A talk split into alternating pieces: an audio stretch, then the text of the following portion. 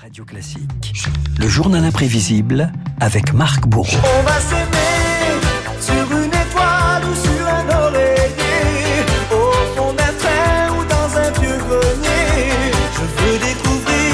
Rassurez-moi, Marc, ce n'est pas une déclaration. euh, Absolument pas, Bon. je vous rassure. Renaud. Bon, Gilbert Montagnier sur Radio Classique, ça peut vous surprendre. Eh bien, sachez que le chanteur reçoit officiellement aujourd'hui l'insigne d'officier de la Légion d'honneur, l'occasion de revenir sur une distinction qui a connu, dans ce journal imprévisible, hein, qui a connu une relation mouvementée avec le monde de la culture. Et puisque l'on parle d'amour, Renaud, commençons ce journal imprévisible par cette déclaration d'un peintre mythique. 1977, Valéry Giscard d'Estaing remet la Légion d'honneur à Marc Chagall et l'artiste fait part de son immense émotion.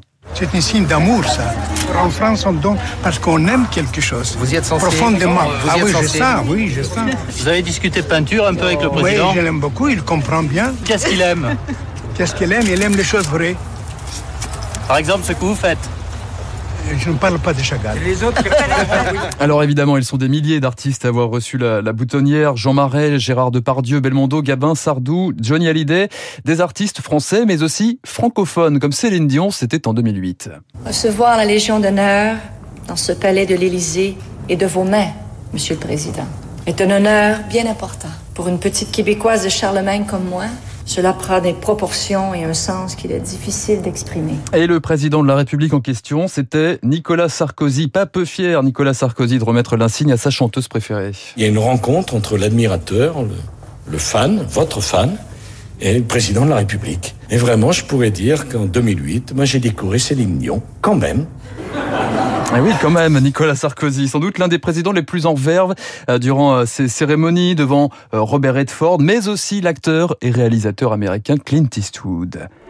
Attention, ambiance, ce jour de novembre 2009, le président était sorti un peu de son texte et il avait livré, Renaud, une lecture très personnelle de la filmographie de Clint Eastwood. Je, voudrais dire que si on vous aime, c'est parce que vous êtes un des rares qui- qui est arrivé à lever les contradictions entre le film d'auteur et le film populaire. C'est-à-dire que quand on regarde un de vos films, euh, on est enrichi par les sentiments qui y sont euh, développés et en même temps, on a tout compris. On a tout compris. Maintenant, cela étant, c'est c'est pas mal, mais Eastwood, c'est quand même pas Bergman ou, ou Kurosawa quand Ah, même. mais hein. je suis Enfin, bien d'accord. je suis Vous bien êtes d'accord avec moi quand Ah même oui, euh, effectivement, oui, voilà. Alors, il n'y a pas qu'Hollywood, hein, Renaud, hein, qui a été mis à l'honneur. Plusieurs chanteurs étrangers ont été décorés. Paul McCartney, Bono. Mais pour certains, la Légion d'honneur n'était pas jouée d'avance. Nobody feels any pain.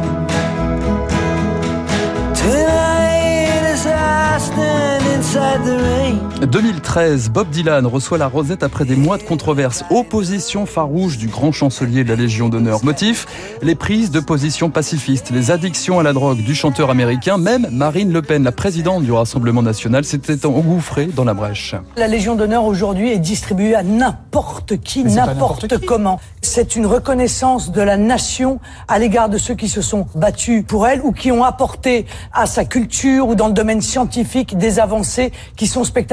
J'aime beaucoup Bob Dylan, mais il faut quand même pas exagérer. Renaud, dans le registre polémique, une artiste avait fait parler d'elle. Brigitte Bardot, début 90, bébé met sa légion d'honneur sur la table. Elle avait carrément posé un ultimatum à François Hollande. Puisque tout se menait actuellement, je suis prête à laisser cette Légion d'honneur en échange de l'abolition des chasses présidentielles. Monsieur Mitterrand a un an pour réfléchir. Voilà, vous allez corriger par vous-même, c'était François Mitterrand évidemment, et l'Élysée lui avait adressé une fin de non-recevoir. Oui, parfois Renaud, les lauréats peuvent se rebiffer. Se rebiffer comme Hector Berlioz en 1864. L'État lui remet la Légion d'honneur en échange d'une messe de requiem. Je me fous de votre croix, donnez-moi mon argent, leur avait répondu le compositeur. Enfin, il y a ceux qui ont carrément dit non. Gustave Courbet, Simone de Beauvoir, Albert Camus et certains ont pris les devants. Et se lâche contre la rosette. Pas question de ressembler à une vieille cantinière, avait lancé Georges Sand. Si on veut un jour me donner la Légion d'honneur, disait Coluche, j'irai le chercher en slip pour qu'il ne sache pas où la mettre. C'est assez imagé, effectivement. Effectivement, euh, bravo Coluche. Merci Marc pour ce journal imprévisible. Il est 7h53 sur Radio Classique. Je voudrais juste vous dire que Alain Minck sera mon invité à 8h15. Alain Minck qui publie Ma vie avec Marx. Et j'ai décidé de vous passer l'international, mais pour faire plaisir à Alain Minck, une version un petit peu plus jazzy, un petit peu plus manouche.